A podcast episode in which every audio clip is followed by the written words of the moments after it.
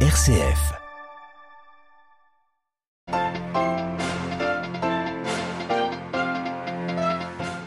La solennité de la Pentecôte célébrée à Saint-Pierre de Rome, dans son homélie, le pape François est revenu hier sur les grâces de l'Esprit Saint. Euh, concret, il veut que nous nous concentrions sur l'ici et maintenant. Plus de détails dans quelques secondes. Une Pentecôte de sang au Nigeria, l'attaque encore non revendiquée d'une église catholique dans l'état d'Ondo aurait fait une cinquantaine de morts. Le pape François suit la situation avec grande préoccupation et il a surpris pour le peuple et la nation nigériane euh, douloureusement touchée. Dans le monde orthodoxe, la Pentecôte aura lieu, dans dix jours. En attendant sur le terrain, après un mois d'accalmie relative, les habitants de Kiev en Ukraine ont de nouveau été secoués par des explosions hier, au 103e jour de guerre. La nouvelle constitution apostolique entrée en vigueur hier au Vatican, document majeur du pontificat de François. Elle réforme la curie romaine selon deux mots-clés, évangélisation et synodalité, décryptage en fin de journal. Radio Vatican, le journal Delphine Allaire. Bonjour, l'Esprit Saint, mémoire et moteur de la vie spirituelle, la messe de la solennité de la Pentecôte s'est tenue hier en la basilique Saint-Pierre. Elle a été célébrée par le cardinal Giovanni Battista Re, doyen du Sacré Collège, en présence du pape François, qui a prononcé l'homélie. Le pape y a souligné la force des grâces de l'Esprit Saint. Christian Combé.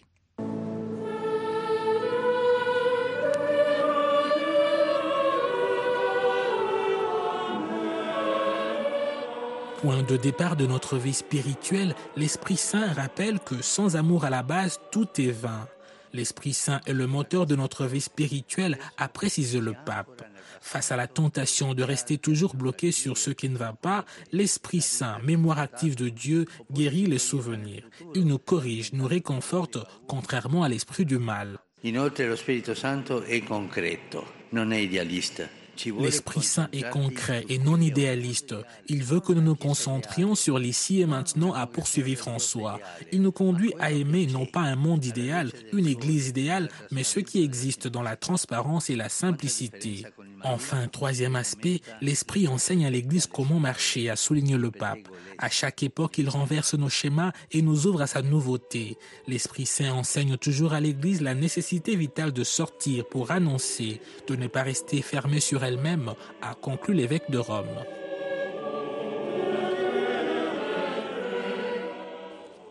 Christian Combé, une homélie du Saint-Père à retrouver sur vaticannews.va.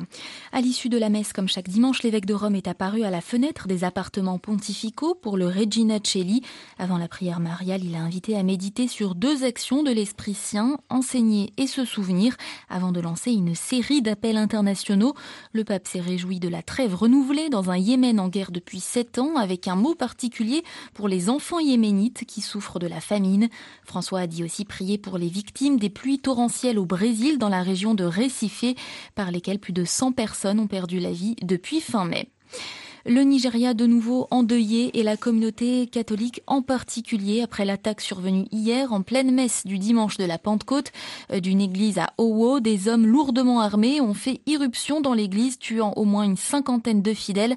Un bilan très lourd, Olivier Bonnel, et le pape a été très vite informé de la tragédie. Oui, François prie pour les victimes et pour le pays, pour le Nigeria douloureusement touché en un moment de célébration et les confie au Seigneur afin qu'il envoie son esprit pour les consoler, a communiqué hier en fin d'après-midi la salle de presse du Saint-Siège. Cette attaque terroriste s'est produite dans l'église Saint-François à Owo, une petite ville située à 340 km à l'est de Lagos, la capitale économique nigériane. Selon plusieurs témoins, des hommes lourdement armés sont entrés pendant la messe, tirant sur les fidèles, lançant des explosifs. L'identité des terroristes n'est pas encore connue. Il pourrait s'agir, selon certaines sources locales, de bergers nomades à la recherche de terres à occuper et qui terrorisent déjà la population. Les réactions ont été nombreuses le diocèse d'Ondo, dans un communiqué, a demandé à prier pour les victimes. À ce point dans l'histoire de notre cher pays, le Nigeria, nous avons besoin de l'intervention de Dieu pour restaurer la paix et la tranquillité, peut-on lire dans ce communiqué. Le président du Nigeria, Muhammadu Buhari, a lui dénoncé un meurtre odieux de fidèles. Cette attaque Delphine survient dans le sud-ouest du Nigeria, d'ordinaire plutôt épargné de ce genre d'attentat meurtrier. Merci Olivier Bonnel et vous pouvez retrouver également sur vaticannews.va euh, la réaction donc du pape François partagée hier par la salle de presse du Saint-Siège. À la une de l'actualité internationale, les fronts ukrainiens toujours sous le feu des armes. Le pape a hier renouvelé son appel pressant aux dirigeants internationaux. L'évêque de Rome réclame de réelles négociations et à ce que l'humanité ne soit pas conduite en ruine. Au 103e jour de guerre en Ukraine, les bombardements ont recommencé à Kiev, la capitale, pourtant épargnée depuis quelques semaines. Une mise en garde, selon Moscou, où l'on retrouve Jean-Didier Revoin. L'argumentaire du Kremlin ne change pas. En fournissant des armes à l'Ukraine, les Occidentaux ne font que prolonger la durée des hostilités. Mais la perspective de voir arriver en Ukraine des lance-roquettes multiples IMARS contraint Moscou à intensifier son opération. Ces armes américaines ont une portée de 80 km, soit légèrement supérieure à celle des armes russes, et permettraient ainsi aux Ukrainiens de frapper les Russes tout en restant hors de leur portée. Une éventualité qui irrite le Kremlin et qui pourrait expliquer la reprise des bombardements qui se sont produits hier à l'aube dans les faubourgs de Kiev sur des infrastructures infrastructures ferroviaires. Vladimir Poutine s'est par ailleurs montré très clair. Moscou frappera de nouvelles cibles ukrainiennes préservées jusqu'à présent si les Occidentaux fournissent des missiles longue portée au pouvoir ukrainien. Dans le même temps, des combats importants se déroulent toujours autour de Severodonetsk, la capitale administrative de la région ukrainienne séparatiste de Lugansk. Les forces russes et ukrainiennes continuent de se disputer la région du Donbass que Moscou, dans son vocabulaire martial, cherche à libérer du pouvoir ukrainien. Jean-Didier Revoin, Moscou pour Radio Vatican. Le chef de la diplomatie russe contraint d'annuler sa visite en Serbie cette semaine. La fermeture à la Russie de plusieurs espaces aériens européens voisins empêche Sergei Lavrov euh, de visiter Belgrade. La Russie et la Serbie qui sont parvenus à un accord la semaine dernière qu'elle voulait formaliser. Un accord sur la poursuite des livraisons du gaz russe à des tarifs favorables à la Serbie. Un pays candidat à l'Union européenne qui maintient d'étroits liens avec le Kremlin. La constitution du Kazakhstan sera réformée. La population a voté à 77% en ce sens hier lors d'un référendum. Ces changements constitutionnels à venir prévoient notamment une diminution des pouvoirs de l'ancien président Nazarbayev, accusé de perpétuer son influence dans l'ombre de son successeur, l'actuel président kazakh Kassim Jomart Tokayev. Ce pays d'Asie centrale doit recevoir en septembre la visite du souverain pontife participant à un congrès sur les religions mondiales. La tension est montée ce dimanche entre Israël et le Liban. Tel Aviv va en effet commencer à exploiter le champ gazier maritime disputé de Karish les deux pays qui sont techniquement en guerre depuis 1948. Le point à Beyrouth avec Paul Khalife. Les dirigeants libanais ont haussé le ton contre Israël ce dimanche après l'arrivée dans le champ gazier de Karish d'une unité flottante de production, de stockage et de déchargement. Le Liban estime que le gisement de Karish se trouve dans une région disputée, alors qu'Israël assure qu'il se situe dans sa zone économique exclusive. Après des concertations avec les hauts responsables politiques et militaires, le président Michel Aoun a rappelé dans un communiqué que les négociations sur la délimitation de la frontière maritime sont toujours en cours. Par conséquent, toute activité ou opération dans la zone contestée constitue une provocation et un acte hostile. Le Premier ministre Najib Miati a de son côté accusé Israël de chercher à provoquer une nouvelle crise avec le Liban en empiétant sur ses ressources offshore et en cherchant à imposer un fait accompli. Cela est extrêmement dangereux et pourrait créer des tensions dont personne ne peut prévoir les répercussions, a prévenu le chef du gouvernement. Les yeux sont en ce moment rivés sur le Hezbollah. En février dernier, le chef du bloc parlementaire du parti chiite, Mohammad Rad, avait affirmé qu'Israël ne pourra pas exploiter son gaz offshore tant que le Liban ne pourra pas en faire autant. Paul Khalife, Beyrouth, RFI pour Radio Vatican. Un sommet des Amériques troublé avant même d'avoir commencé, censé inaugurer une nouvelle ère des relations entre Washington et l'Amérique latine. Il doit s'ouvrir aujourd'hui à Los Angeles. Problème, le Mexique refuse d'y participer si les dirigeants de Cuba, du Venezuela et du Nicaragua continuent de ne pas y être conviés sur volonté américaine. La CDAO maintient les sanctions économiques contre le Mali. Les dirigeants ouest-africains ont décidé le statu quo samedi lors d'un sommet. La communauté économique des États d'Afrique de l'Ouest garde la porte ouverte à leur levée si la junte militaire au pouvoir au Mali s'engage à partir plus vite qu'elle ne le prévoit actuellement. Coup d'envoi de la campagne électorale en vue de la présidentielle au Kenya. Ce week-end, la commission électorale a validé les candidatures des deux principaux candidats, Raila Odinga et et William Routo. Le scrutin aura lieu le 9 août. D'ici là, le climat politique est vif avec l'apparition de premières allégations de tentatives de fraude émises par William Routo à l'égard de l'entourage du président actuel. avant de passer à notre dossier, un mot de ce drame survenu sur une île thaïlandaise hier. 60 Rohingyas ont été découverts abandonnés par des trafiquants en route vers la Malaisie. C'est ce qu'a annoncé la police de cette île thaïlandaise de Kodong. よし! C'est un document majeur du pontificat du pape François auquel il s'est attelé dès 2013. Prédicaté Evangelium, la nouvelle constitution apostolique euh, promulguée le 19 mars dernier en la solennité de la Saint-Joseph est entrée en vigueur hier dimanche 5 juin, jour de la Pentecôte.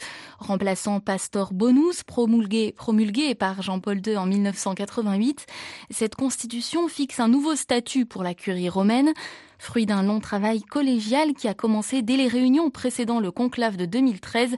Ce document légifère sur la structure de l'Église dans son gouvernement central. Deux points clés ressortent du texte, l'évangélisation et la synodalité, avec l'idée générale que la curie est au service du pape, mais aussi de l'Église universelle en lien avec les églises locales. Pour décrypter Prédicaté Evangelium ce matin, la parole est à Monseigneur Juan Ignacio Arrieta, secrétaire du dicaster pour les textes législatifs.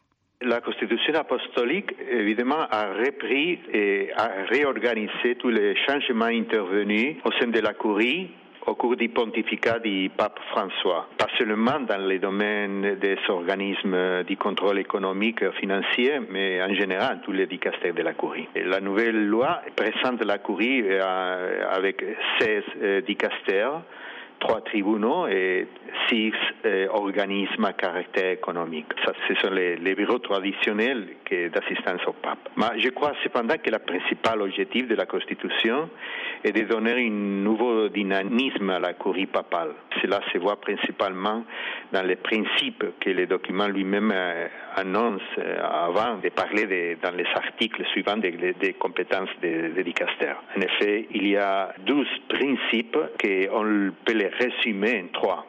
Service au pape, service à la communion de l'Église, service au ministère pastoral des évêques et après communion et collaboration entre toutes les personnes et toutes les institutions qui font partie de la Curie romaine. Je crois que c'est un nouveau dynamisme que le pape a voulu donner à la Curie pour aider l'évangélisation. Que révèle cette constitution de, de, la vision du pape François pour l'Église euh, universelle, monseigneur Arietta?